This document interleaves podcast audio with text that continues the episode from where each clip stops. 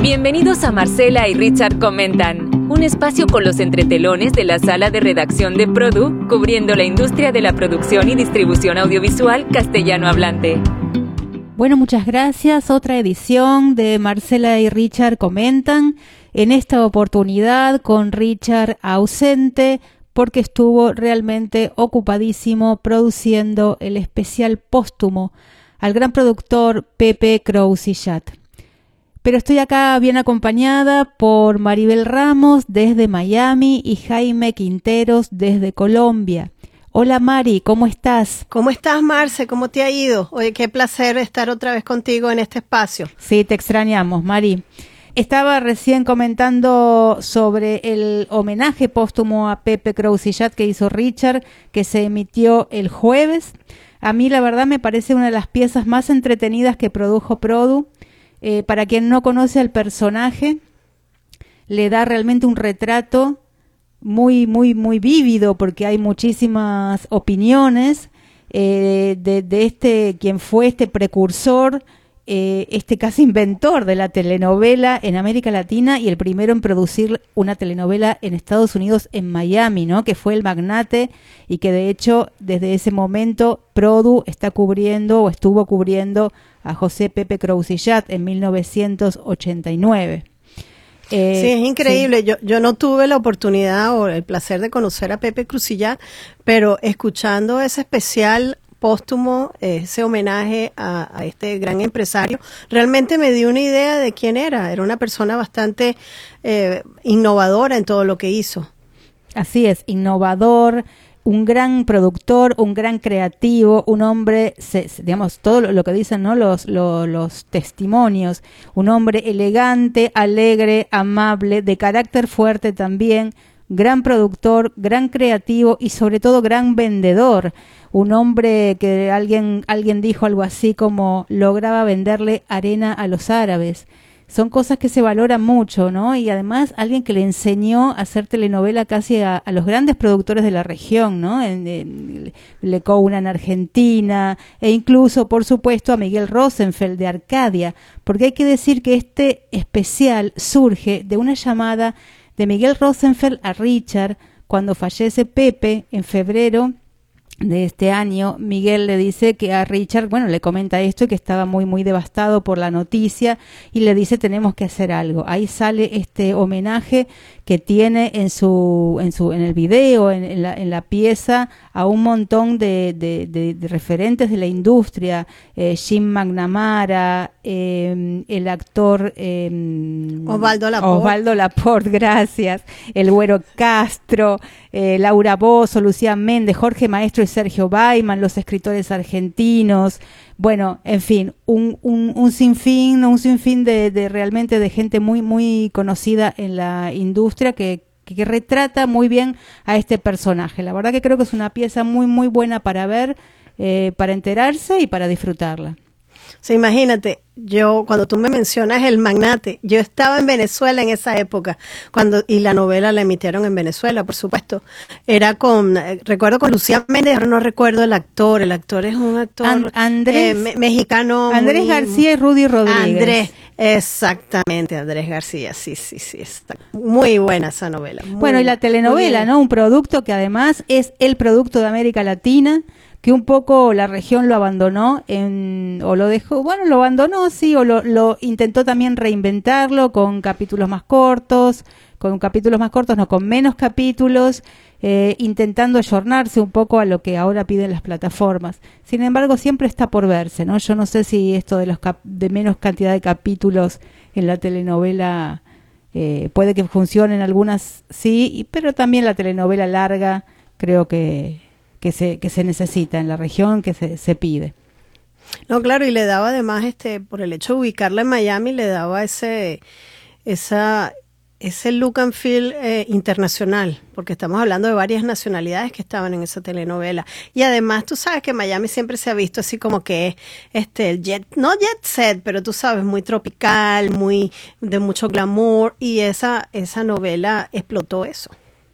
Así es. Eh, también una, hay varias anécdotas muy interesantes y una de ellas es que eh, Pepe se llevó, o sea, él, él, quería hacer telenovela con Verónica Castro, que era la gran estrella de Televisa, entonces no era fácil y dijo, le voy a ofrecer algo que ella no va a poder rechazar y le ofreció ser socia. Eh, y ahí hizo varias telenovelas con ella que, se, que luego se, se, emitieron en Argentina y se vendieron muy bien en todo el mundo. Le dio a Verónica Castro una proyección internacional muy importante. Eh, bueno, le costó a ella una relación en Televisa, pero bueno, luego todo se va, se va acomodando. Y hablando de Televisa, Mari, eh, hace poco Televisa y Univisión anunciaron su fusión Sí, eso era algo que se estaba, se estaba esperando.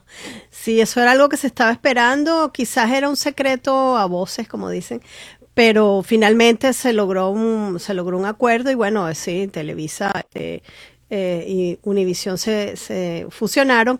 Y ahora tendrá el norte de esta fusión una vez que sea aprobada por las autoridades mexicanas y estadounidenses, porque aunque los consejos de, ambas empresas ya lo aprobaron, pero obviamente falta todo lo que es la parte de, del marco legal que ya eso como siempre para evitar un monopolio siempre tienen que las autoridades de ambos países tienen que eh, aprobarlo eh, entonces, luego, una vez que se apruebe la fusión, eh, que ya sea oficial, que ya esté en marcha, eh, Wade Davis, que es el actual CEO de Univision, va a pasar a ser la cabeza de esta fusión, ¿ok? Y, vos hablaste con él. Sí. sí, tuvimos la oportunidad de conversar con él. Él estaba muy abierto a hablar con, con los medios. De hecho, no, este, la gente de PR de él nos, nos envió un, mensaje. Mire, él está tan interesado en conversar con Dave, un poco, uh, con Wade, un poco hacer follow-up a, la fusión. Y yo dije, por supuesto. Y muy simpático, la, la conversación fue bastante corta porque, como pueden comprender, había mucha gente interesada en conversar con él. Pero él nos dejó saber que, que el objetivo, el norte de esta fusión va a ser el lanzamiento de un negocio global de streaming en español. Ellos van con todo, ¿ok? Realmente estas dos empresas juntas eh, eh, son, son la empresa de producción de contenidos en español más grande, o sea, realmente es un monstruo lo que van a poder ellos este, realizar. Y la idea es eso, conquistar el mercado internacional de streaming en español. Y mm, otra cosa que él me comentó también, porque yo le pregunté obviamente qué procesos va, a tomar esto, qué, tipo de cambios va a haber dentro de Univision eh, a raíz de esta fusión. Y él dice, bueno, eh, eh, va a tomar un tiempo, va a tomar un tiempo los ajustes, pero estamos evaluando porque obviamente todo esto va a, tener un, un, cambio. Yo no sé si de personal, Marce, realmente no lo sé, pero de que va a haber una, una actualización de la estructura, de, tú sabes, unos ajustes internos, sí los, van a, sí los va a ver, pero va a tomar un tiempo. Él dice que esto va a tomar un tiempo.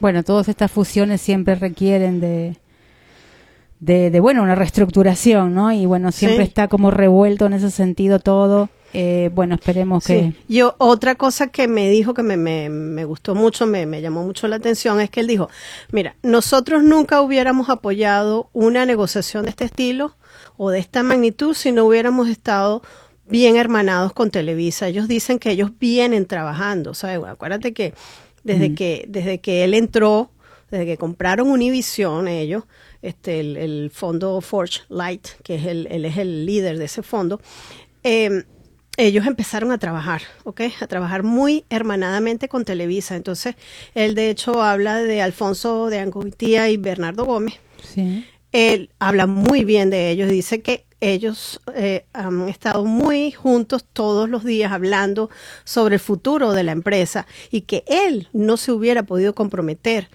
a esta transición o hacer este, esta, esta gran fusión y hacer la cabeza una vez que se, se termine, se concrete, si no hubiera sido por el apoyo de estas personas. Y por supuesto de Azcárraga, también mencionó a Azcárraga. Bueno, o sea que están trabajando en forma hermanada. Y Mari, bueno, el streaming hoy es, eh, bueno, hoy hace bastante ya, ¿no? Es, es, la palabra casi de obligada porque streaming son todos los que se ha lanzado este año con todas las grandes marcas ya directo al consumidor y ahora también Televisa Univisión con su propio streaming y lo que tenemos es una vez más este fenómeno de empresas que producen, distribuyen y, y, bueno y distribuyen en sus en sus pantallas verdad entonces esto es este lo que está consolidándose y y en este sentido lo digo vamos para porque sé que tú estuviste hablando también con Nielsen las las medidoras eh, tienen el desafío de reflejar este cambio en la medición de audiencia eh, correcto. Yo, por ejemplo, sí, estuve hablando con Antonio Wonderley, que es el CEO de y, Cantar Ibope Media de Latinoamérica, y justamente eh, hablábamos sobre este tema, ¿no? Eh, y, cómo, cómo impactó en el trabajo de la medición. Entonces él me decía que el streaming lo que hizo fue potenciar la fragmentación de las audiencias, que era un proceso que ya se había iniciado eh, hace, no sé, más de dos décadas con la televisión por cable. Pero el impacto ahora se siente mucho más y, y lo que implica para la medición de audiencias es que necesitan muestras cada vez más grandes. Pero el avance del streaming es tal que se ha llegado a un punto en el que se vuelve prácticamente imposible hacer la medición por muestras, de manera que ellos necesitan de otras herramientas que son la Big Data y el Data Science para modelar ese Big Data en la muestra. Eh, entonces, él me dice, bueno, todo eso desafío y están, obviamente tienen algunos productos para medir esta audiencia eh, y bueno, o sea, porque imposible, ¿no? Dejar afuera hoy a, la audiencia que ve por streaming, a la audiencia que ve Netflix, Amazon. Además que, claro, pues además que está creciendo muchísimo. Fíjate que Nielsen siempre se había, Nielsen había estado un poco rezagado en, todos estos cambios de audiencia, cambios de, hábitos de consumo. Pero ahora sí, parece que ya se le puso el acelerador y ahora por lo menos este junto con el panel que ellos tienen de su de sus ratings eh, tradicionales ellos están expandiendo aún más las mediciones que ya tenían sobre plataformas de streaming y ahora van a van a incluir esto es nuevo esto lo anunciaron ayer eh, van a incluir las 10 plataformas de streaming más importantes, las mediciones de estas 10 plataformas más importantes y 7 categorías de app. Ahí, de app, ahí van a estar las ABOT, que son las Advertising VOD, Subscription VOD, las de redes sociales, las de, las de network, las de los canales. O sea, están, están haciendo algo bastante completo. Ellos inclusive eh, mencionan cifras que son interesantes, ¿no? Dicen que por lo menos de todo el consumo de TV que, que viene por, este, por streaming, 7% es solamente de Netflix. Y dicen que en general el share de streaming ha crecido en, los hogares obviamente que tienen acceso a streaming, ¿ok? Ha crecido de 18% a 25% en un solo año. Eso es bastante. Eh, estiman que para 2024 eh, existan 210 millones de suscriptores, suscriptores en las plataformas de streaming. Por supuesto, todas estas cifras, todas estas estadísticas, todos estos elementos están apuntando a que ellos tenían que cambiar y entonces eso lo están haciendo. ¿Y por qué lo hacen? ¿Cuál es la importancia de esto? Si yo soy una agencia, si yo soy un anunciante, a mí me interesa saber qué está viendo el consumidor, qué está consumiendo, dónde pasa más su tiempo, cuáles son sus hábitos, el perfil de él. Y todos estos datos, todas estas mediciones que están haciendo sobre streaming van a dar mejores herramientas, mejores informaciones para que los que tienen que tomar decisiones a la hora de comprar medios lo puedan hacer. Así es. Bueno, y, muy interesante porque, porque bueno, es lo, lo, que, lo que hace falta, ¿no? Como para, para reflejar todo, todo este cambio en la industria. Exacto. Bueno, Mari, ahora le, le voy a dar la palabra a, a Jaime desde Colombia, que nos tiene unas noticias sobre nuevos mercados, ferias y eh, financiación para producciones que justamente es para alimentar ¿no? todas estas plataformas que se están lanzando en el mundo. Eh, así que bueno, Jaime, eh, contanos qué tenés para nosotros. Sí, Marcela, así es. Ya con el inicio de este tercer pico de, de la pandemia, pues afortunadamente las producciones no han parado, las ferias se siguen manteniendo y siguen apareciendo noticias importantes como creaciones de fondos como el llamado Mapa Mudo, que nace para posibilitar la finalización de películas con el apoyo del Instituto Goethe. ¿Este apoyo en qué consiste? Van a dar 5 millones de pesos para dos películas y además van a brindar la asesoría de mano de profesionales para garantizar la finalización de estos productos. Además, manteniéndonos como por esa línea de, del apoyo, también nace en la ciudad de Medellín MECA. MECA es la Asociación de Empresas Audiovisuales y Cinematográficas conformada por 21 empresas de distintos sectores, de producción, de sonido, de finalización, todo lo que tiene que ver con el tema audiovisual. MECA es liderado por María Jaramillo. Ella ya cuenta con más de 10 años de experiencia en la industria y ella está liderando estas, eh, esta asociación, como ya dije, conformada por 21 empresas que hemos venido eh, promocionando en Produ con proyectos muy interesantes de animación, series web. Finalmente, ellos eh, tienen la finalidad de asistir a ferias como un solo bloque para crear vínculos internacionales para atraer esa producción internacional a nuestro país y de mirar coproducciones también afuera. Y eh, llega también la séptima versión del festival Smart Films Colombia, que es un festival en donde todas las producciones son realizadas a través de celulares y aparte de sus categorías tradicionales, esta vez trae unas novedades que son muy interesantes. La primera es la categoría de super emprendedores. La idea es que ellos creen un spot publicitario. De esta forma se eh, genera un contenido nuevo, diferente, pero a la vez también se gana en el tema de publicidad. Hay otro muy importante que se llama Guardianes de las Lenguas Nativas. Estas son producciones para rescatar todos esos valores culturales del país.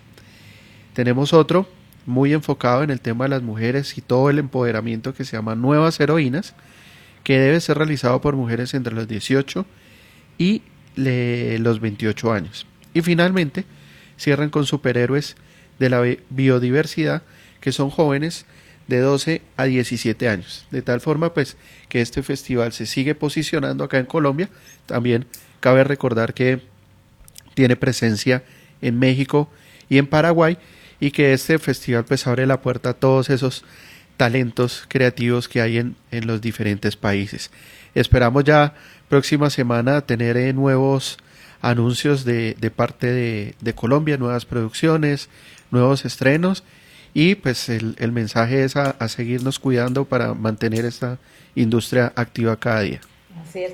Y séptima edición, Jaime, o sea, ya es un festival, ¿no? Eh, ¿Quién iba a decir hace tantos años que se podía eh, grabar con un, con un teléfono, verdad? Y sin embargo este festival tiene séptima edición y lanzando nuevos nuevos nuevos segmentos, como el de la mujer, como el de publicidad.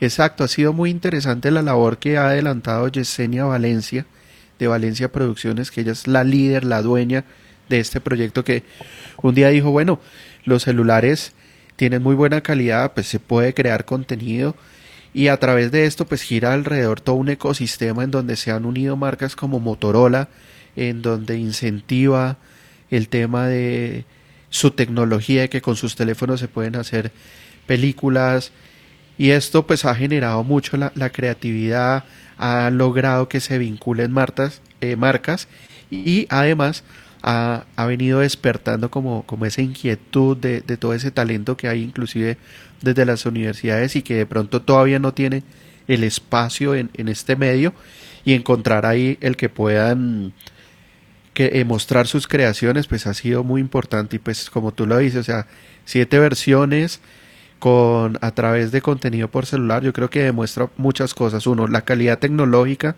de los celulares y la capacidad creativa de, de los talentos que hay en Colombia, México y Paraguay, que son los países en donde ahorita funciona este festival.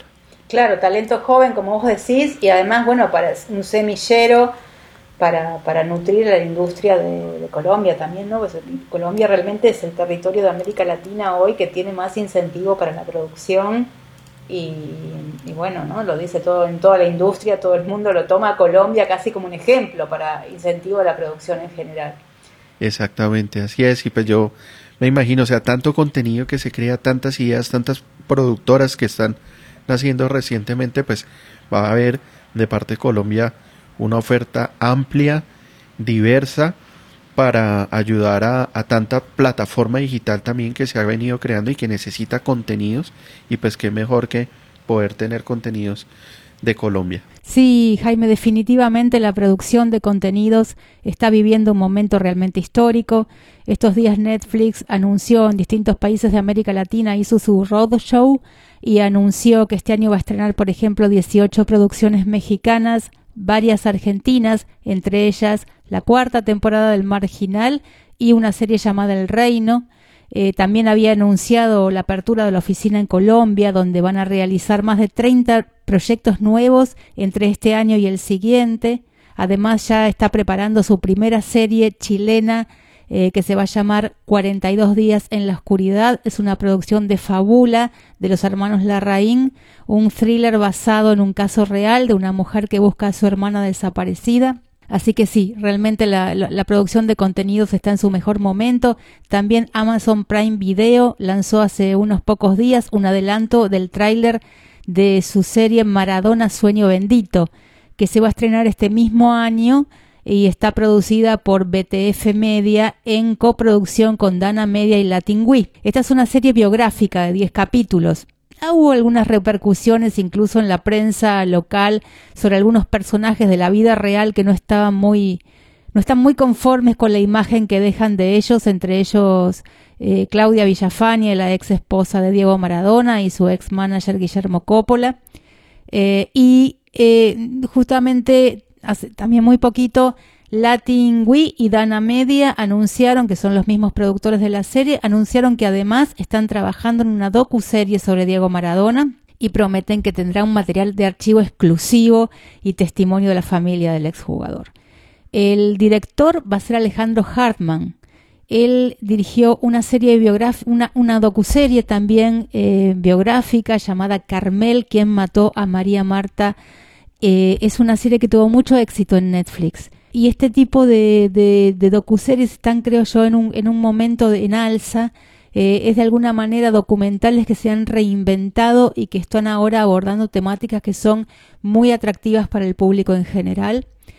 Eh, está, realmente creo que es un, es un género que está en alza. Tal vez muy próximamente tendremos eh, más novedades sobre este género. Y bueno, como se nos está yendo un poco el tiempo, quería eh, terminar anunciando, haciéndoles una invitación, porque bueno, Produ retoma los Produ Webinars. Este miércoles 28 de abril al mediodía de Miami realizaremos uno nuevo, es el que reinicia la, temporada, digamos.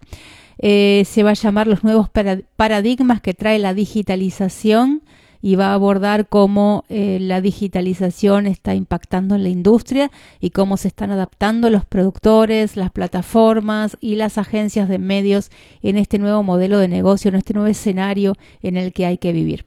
Van a estar Ángel Zambrano, presidente de Condeco, Carlos Rojas, director de operaciones de Media Brands Latinoamérica, Adrián Garelic, CEO de Flixo, y Gustavo Castro, jefe de contenidos de Movistar Argentina. Con ellos estaremos hablando sobre este tema que acabo de mencionar. Y bueno, esto es todo por esta edición de, este podcast que hicimos sin Richard y esperamos que se sume el, en el siguiente porque siempre su aporte es súper interesante para la industria. Gracias a todos y será hasta la próxima. Marcela y Richard comentan. Un espacio con los entretelones de la sala de redacción de Produ, cubriendo la industria de la producción y distribución audiovisual castellano hablante.